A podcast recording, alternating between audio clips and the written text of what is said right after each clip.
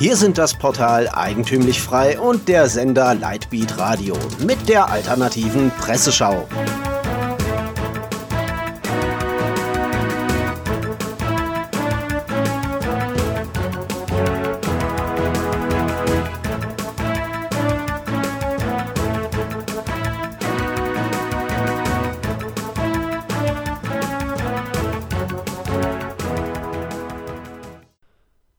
Sie hören die alternative Presseschau. Am Mikrofon Florian Müller. Themen des Tages: USA, Inzucht und Papst.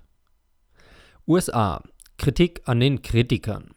Während sich im Hotel Bayerischer Hof Staats- und Regierungschefs aus etwa 35 Ländern sowie 50 Außen- und Verteidigungsminister mit hochrangigen Militärs und Vertretern der Rüstungsindustrie trafen, versammelten sich nach Veranstalterangaben mindestens 6500 Protestierende, um den Tagungsort mit einer Menschenkette symbolisch zu umzingeln, berichtet die linke Junge Welt.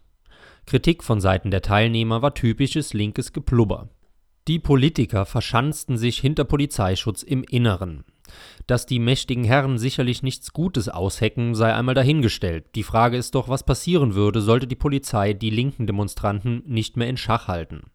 Das Zitat Ausbaldowern im Hinterzimmer sei nur auf den Profit ausgelegt. Sicherheitskonferenz schreibt die junge Welt zudem in Anführungszeichen.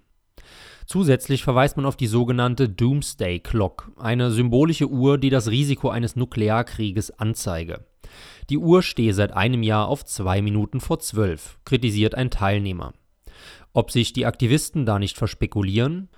Eine Minute vor zwölf nämlich traut man sich natürlich nicht anzuzeigen. Allerdings muss man so viel Panik wie möglich, vor allem aufgrund von Präsident Trump, verbreiten, um weiter im Fokus der Öffentlichkeit zu bleiben also zwei Minuten vor zwölf, seit einem Jahr.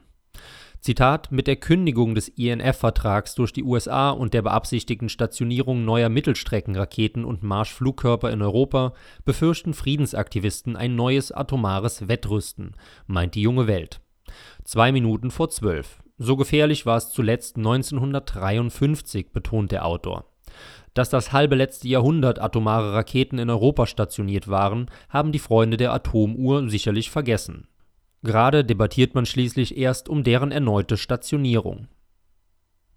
Auch von rechts wird die Sicherheitskonferenz scharf angegriffen. Im Kontramagazin meint Eva Maria Krise, die Münchner Sicherheitskonferenz ist lediglich eine internationale Bühne für Heuchler, Lobbyisten, Kriegsgewinnler und NGOs und hat damit eine deckungsgleiche Meinung zu den linken Kollegen. Zitat: Auf der dreitägigen Konferenz werden keine verbindlichen Beschlüsse gefasst und kein gemeinsames Abschlussdokument veröffentlicht. Auf dieser Zitat Plattform für offizielle und inoffizielle diplomatische Initiativen und Ansätze soll der Austausch zwischen den 600 Teilnehmern als Ideenschmiede neue Impulse geben, fasst Krise zusammen Ganz so schlimm stehe es allerdings nicht um die Zukunft der Welt, wie die Linken es an die Wand malen. Grund dafür sei Donald Trump, meint Krise, den Globalisten fehle seit dem Wechsel von Obama zu Trump eine Führungsfigur. Der größte anzunehmende Unfall, sozusagen der Supergau für die planmäßige Vollendung der grenzenlosen liberalen neuen Weltordnung, war die Wahl eines nicht systemimmanenten Quereinsteigers zum US-Präsidenten.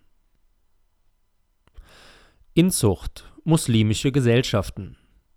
Zitat: In der neuesten Ausgabe des Deutschen Ärzteplatz wurde ein heikles Thema angeschnitten, berichtet ein Autor auf Conservo.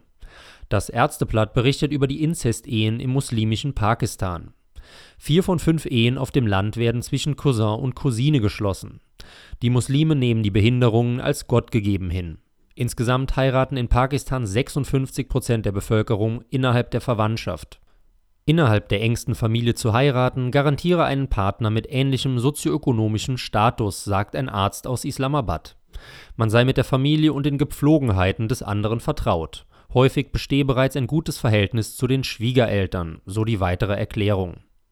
Bei einer Zeugung zwischen Cousins verdopple sich die Wahrscheinlichkeit eines Gendefekts.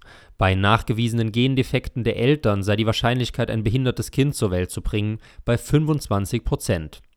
In Pakistan leben schätzungsweise (Stand 2015) 16 Prozent der Menschen mit Behinderung, zumeist vollkommen isoliert und abseits der Öffentlichkeit. Zitat, und selbst wenn meine Patienten von den Risiken gehört haben sollten, sie bevorzugen die Ehe innerhalb der, erklärt eine Ärztin aus Islamabad. In Deutschland sehe die Sache nur wenig anders aus, betont Conservo. Selbst bei den Türken, die nach Deutschland kamen, heiraten 25 Prozent der Frauen einen Verwandten.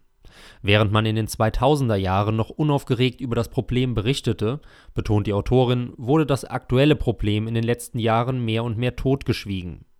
Das Thema wurde vor kurzem erst wieder präsent, als man herausfand, dass die Säuglingssterblichkeit in Berlin-Neukölln doppelt so hoch war wie in anderen Vierteln Berlins. Papst zu Gast bei Freunden. Vier Jahrzehnte nachdem mit Ayatollah Khomeinis Rückkehr in den Iran erstmals ein geistliches Oberhaupt des schiitischen Islam die politische Macht erobert hatte, besucht mit dem Papst zum ersten Mal das geistige Oberhaupt der Katholiken, das seine politische Macht verloren hat, die arabische Halbinsel. Berichtet cut.net ein wenig bissig. Es gebe auf der Halbinsel eine schnell wachsende christliche Gemeinde, allerdings handele es sich dabei zumeist um asiatische Gastarbeiter und oder Sklaven der Araber. Der absolute Staat mit einem radikalen Islam bildet das größte Problem in den Vereinigten Arabischen Emiraten. Das Einführen von Bibel sei unter Strafe verboten, man kann zudem vom Islam nicht zum Christentum übertreten. In der Vergangenheit errichteten die Arabischen Emirate ein Ministerium der Toleranz. Aber wie beim britischen Ministerium für Einsamkeit und dem venezolanischen Ministerium für Glück bewirkten die Institutionen rein gar nichts, wenn nicht sogar das Gegenteil des Angestrebten. Ein wenig verbessert habe sich die Lage allerdings doch, meint der Autor. Zitat: Unter dem seit 2004 herrschenden Nachfolger des Staatsgründers Scheich Khalifa bin Said al Nahyan hat sich die rechtliche Situation der Gastarbeiter noch einmal verbessert. Dennoch liege vieles im Argen. Es gebe im Emirat heute Kultusfreiheit, jedoch nicht Religionsfreiheit im westlichen Sinne Sie hörten die Alternative Presseschau. Redaktion und Zusammenstellung Florian Müller, der sich am Mikrofon verabschiedet. Sie hörten die Alternative Presseschau. Für Sie bereitgestellt vom Sender Lightbeat Radio und dem Portal Eigentümlich Frei.